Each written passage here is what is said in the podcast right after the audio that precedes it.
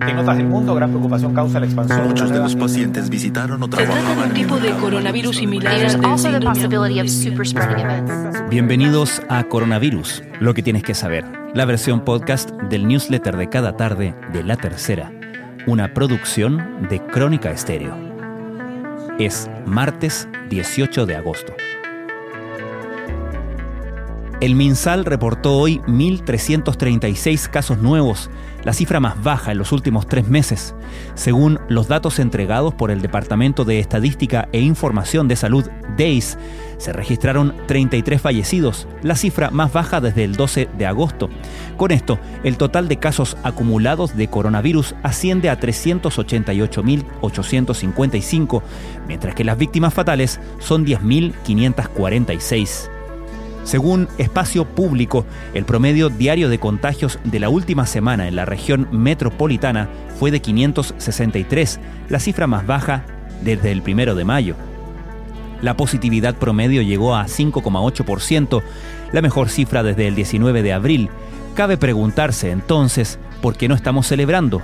Un primer motivo es que las cifras de contagios diarios que informa el MinSal tienen un retraso de entre 10 y 12 días respecto de la fecha de inicio de síntomas, señala el Centro de Estudios.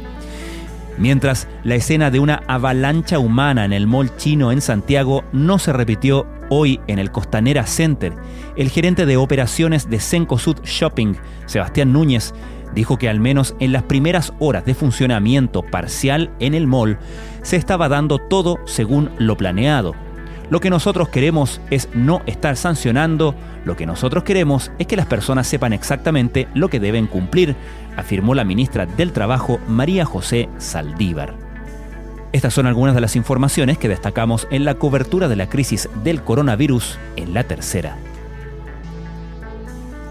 Una vacuna desarrollada por el Instituto Milenio de Inmunoterapia iniciará los primeros ensayos en humanos en 2021.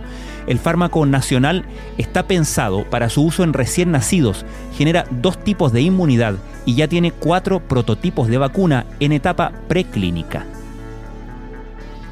La positividad de los test PCR informados alcanzó en la región metropolitana un 4,7% versus un 6,2% a nivel nacional, porque tuvimos brotes en Magallanes y Aysén, según explicó el MinSal. Según los datos entregados por el DEIS, en el último día se registraron 33 fallecidos, la cifra más baja desde el 12 de agosto, fecha en que se reportaron 27 decesos. Anterior a eso, no se reportaba una cifra tan baja desde el 16 de junio, cuando los registros del DEIS mostraban 21 decesos. A menos de 70 días del plebiscito de octubre, aún no hay un diagnóstico ni menos un pronunciamiento oficial de cuáles serán las condiciones epidemiológicas mínimas a tener en cuenta para la consulta del 25 de octubre. A partir de hoy, niños, niñas y adolescentes pueden salir hasta tres veces por semana, martes, miércoles y viernes, y por un tiempo máximo de 90 minutos. Revisa en una nota de la tercera los detalles de la autorización y dónde pedirla. Tendencia global. Miles de argentinos salieron el lunes a la calle para demostrar su descontento por la estrategia contra la pandemia. La mayoría protestó contra las medidas tomadas por el gobierno de Alberto Fernández y la extensa cuarentena, que ya cumple 150 días. Una protesta similar tuvo lugar el domingo en Madrid. En Nueva Zelanda, ante los rebrotes en la ciudad de Auckland, el gobierno de Jacinda Ardern ha vuelto a pedir a los habitantes del país que mantengan un registro de todas sus actividades y con quienes han estado en las últimas dos semanas. Esto fue Coronavirus, lo que tienes que saber. La versión podcast del newsletter de cada noche de la tercera. La redacción es de Alejandro Tapia, la producción de Crónica Estéreo, el podcast diario de la tercera, que de lunes a viernes todas las mañanas te entrega un capítulo dedicado en profundidad a un tema de nuestra contingencia.